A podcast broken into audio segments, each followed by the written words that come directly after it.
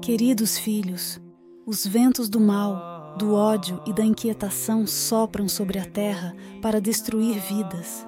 Por isso o Altíssimo me envia a vocês, para conduzi-los no caminho da paz e da comunhão com Deus e com as pessoas.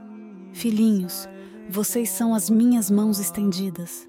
Rezem, jejuem e apresentem sacrifícios pela paz tesouro pelo qual anseia todo o coração. Obrigada por terem atendido ao meu chamado.